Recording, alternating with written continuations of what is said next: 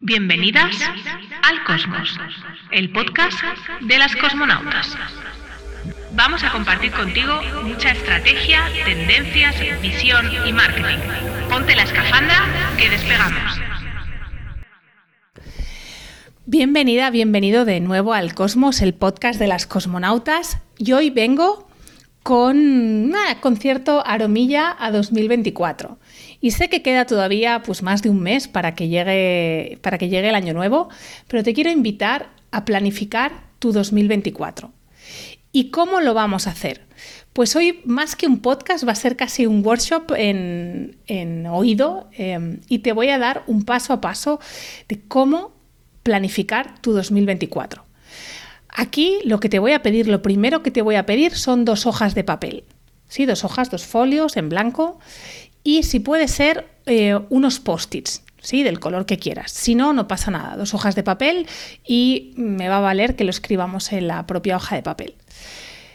En, el primer, en la primera hoja de papel, en el primer folio, te voy a pedir que escribas todas las acciones que has hecho este año. Y por acciones me refiero a grandes cosas. Por ejemplo, has estado en Instagram, has ido a cinco eventos, eh, has hecho una publicidad en un medio local, has patrocinado un evento, que listes esas cinco acciones y que hagas un listado muy claro de esas acciones. Que pongas qué fecha ha sido esa acción. ¿Sí? Por ejemplo, si la acción ha sido en enero 2023, que pongas, pues he patrocinado el partido de fútbol de los niños eh, del cole tal fecha o he hecho esta publicidad en este medio en esta fecha, o he estado en Instagram durante seis meses publicando tanto tiempo, de tal fecha a tal fecha. Y a poder ser esto lo pongas en post-its y los ordenes en la primera hoja de papel. Hagas un orden. ¿Sí? Y que al lado pongas cuánto has facturado ese mes. ¿Sí? Si las acciones han sido en enero, las pongas todas juntas y, cuántas, y cuánto has facturado ese mes. Y que detectes si hay alguna acción que te ha traído mayor facturación. Es verdad que hay muchas acciones que no se ve el resultado de hoy para mañana, pero sí puedes verlo con, cierta, con cierto tiempo. Una vez tienes clara qué acciones son las que más te han ayudado a facturar en ese mes, mes y medio posterior, o que incluso te han levantado ligeramente la facturación durante el resto del año.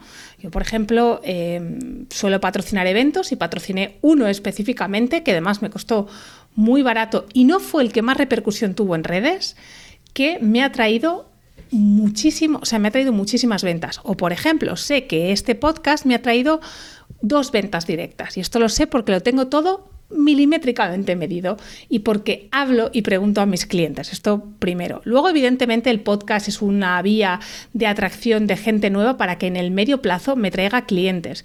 Y seguramente hay clientes que me han contratado que, que el podcast está en la parte media del embudo, es decir, que ni siquiera me han conocido aquí y no han tomado la decisión de compra aquí, pero sin el podcast nunca me hubieran comprado. Esto es más complejo de medir, pero por lo menos, por lo menos lo que te voy a pedir es que lo vincules a la facturación. Si eres de las que les gusta el control, como a mí y amiga que tiene un negocio online o no online, te recomiendo profundamente que tengas control sobre tu negocio, control eh, numérico sobre tu negocio.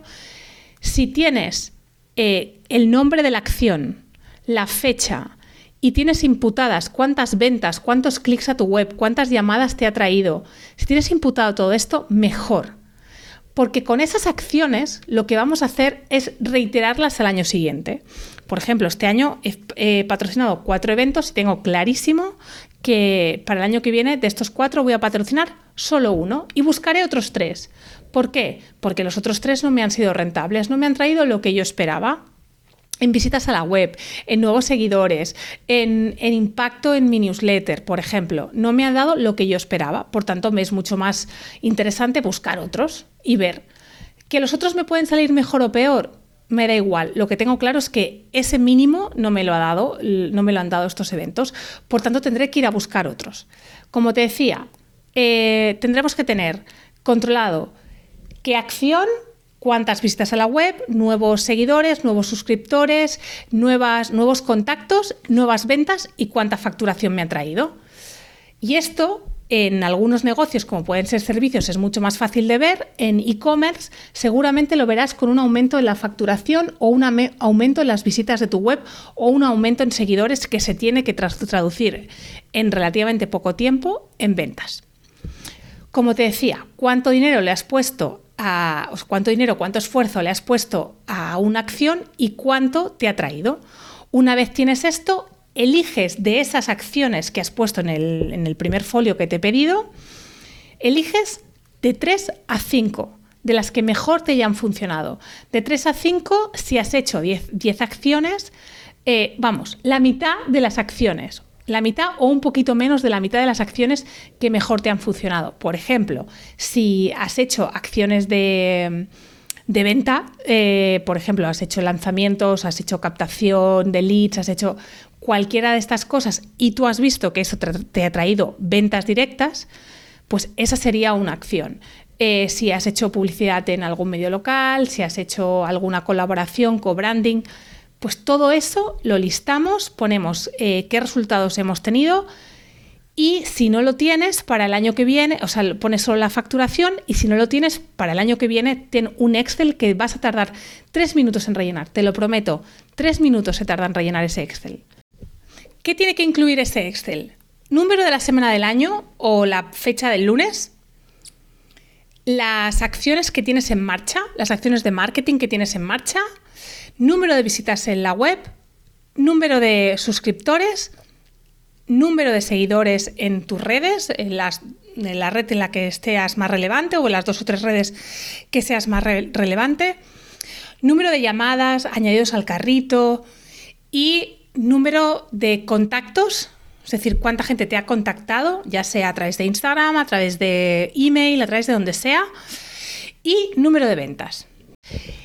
Una vez tienes todo eso, te pasas a la segunda hoja y estableces, como te decía, estas acciones, estas de tres a cinco acciones que mejor te han funcionado y las repites. Es decir, estas no las tocamos, las repites. Recuerda que estas acciones, como por ejemplo puede ser eh, sacar una nueva colección de un producto o tener un nuevo, un nuevo webinar de venta, seguramente tienen subacciones vinculadas, como puede ser una sesión de fotos, como puede ser una landing de venta, subir los productos a la web, tener el curso subido. Todo esto tiene que estar listado debajo de esa gran acción. ¿sí?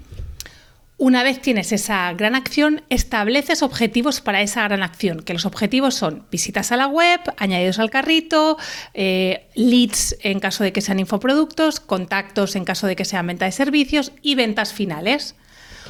Y tienes que establecer eso como objetivo para que cuando llegue la, la fecha en cuestión puedas decidir qué acciones son las que, bueno, cuando llegue la fecha en cuestión, no, ahora puedas decir qué acciones activas. Por ejemplo, si activas a campañas de pago o co-brandings con otra gente o estás en otras comunidades, cómo lo vas a hacer. Porque ya te digo, si quieres estar en la comunidad, me lo invento, de Vilma Núñez, no se está de hoy para mañana. Se tarda un tiempo. De, aquí que necesites hablar con Vilma Núñez o con quien sea eh, para poder estar en su comunidad. Establecer estas mini acciones que requieren esa macroacción y también que calcules la intensidad que necesitas. No es lo mismo si necesitas 200 ventas que si necesitas dos. No es la misma intensidad que establezcas esas mini acciones y lo pongas todo en un calendario. Hay gente que utiliza para esto sistemas como Trello, Notion, Asana, como es mi caso. Hay gente que utiliza Google Calendar, hay gente que utiliza la agenda tradicional de toda la vida, pero que lo tengas todo traqueado. ¿Cuándo vas a hacer qué? Y que esto vaya a misa. Es decir, que luego no te agobies todo el tiempo diciendo, ay, ay, ay, que no llego. Si no llegas, es que deberías haber delegado más de lo que has delegado, por tanto, deberías haber contado con un gasto mayor eh, y por tanto tus objetivos de venta seguramente eran mayores. De aquí que siempre recomiende primero hacer un análisis del año anterior y después mejorar este año. Si todavía no tienes traqueado el año anterior, por lo menos haz este ejercicio de ver qué acciones has hecho. Y luego aquí ya para acabar, otra gran reflexión que suelo hacer es las acciones que estás haciendo te están, trayendo resultados. Eh, ¿Tus seguidores de Instagram te están trayendo resultados o son otras acciones que no son tus seguidores de Instagram? Piénsalo bien y pon energía en aquello que te trae clientes ahora. Hombre, levanta la cabeza para aquellos cinco siguientes años, pero sobre todo, traquea aquellas acciones que te traen clientes ahora y aquellas que son de branding, de conocimiento. Y aprieta el acelerador que más te interese. Pues si estás vendiendo muy bien, tal vez es el momento de hacer acciones de branding. Si estás vendiendo regulinchi, tal vez las de branding pueden esperar un poquito más. Y hasta aquí eh, este capítulo de planificación de 2024. Voy a hacer dos capítulos más de estos, uno más en noviembre y uno en diciembre, para seguir planificando tu 2024 y sobre todo planificando tu éxito. Si quieres un regalo relacionado con esto, solo tienes que ir a patcarrasco.com barra descarga y allí te leo. Hemos llegado al final del trayecto. Disfruta de la visión del cosmos. No te olvides de compartir tu aventura en redes y seguirnos para otros vuelos. Hasta el próximo viaje, cosmonauta.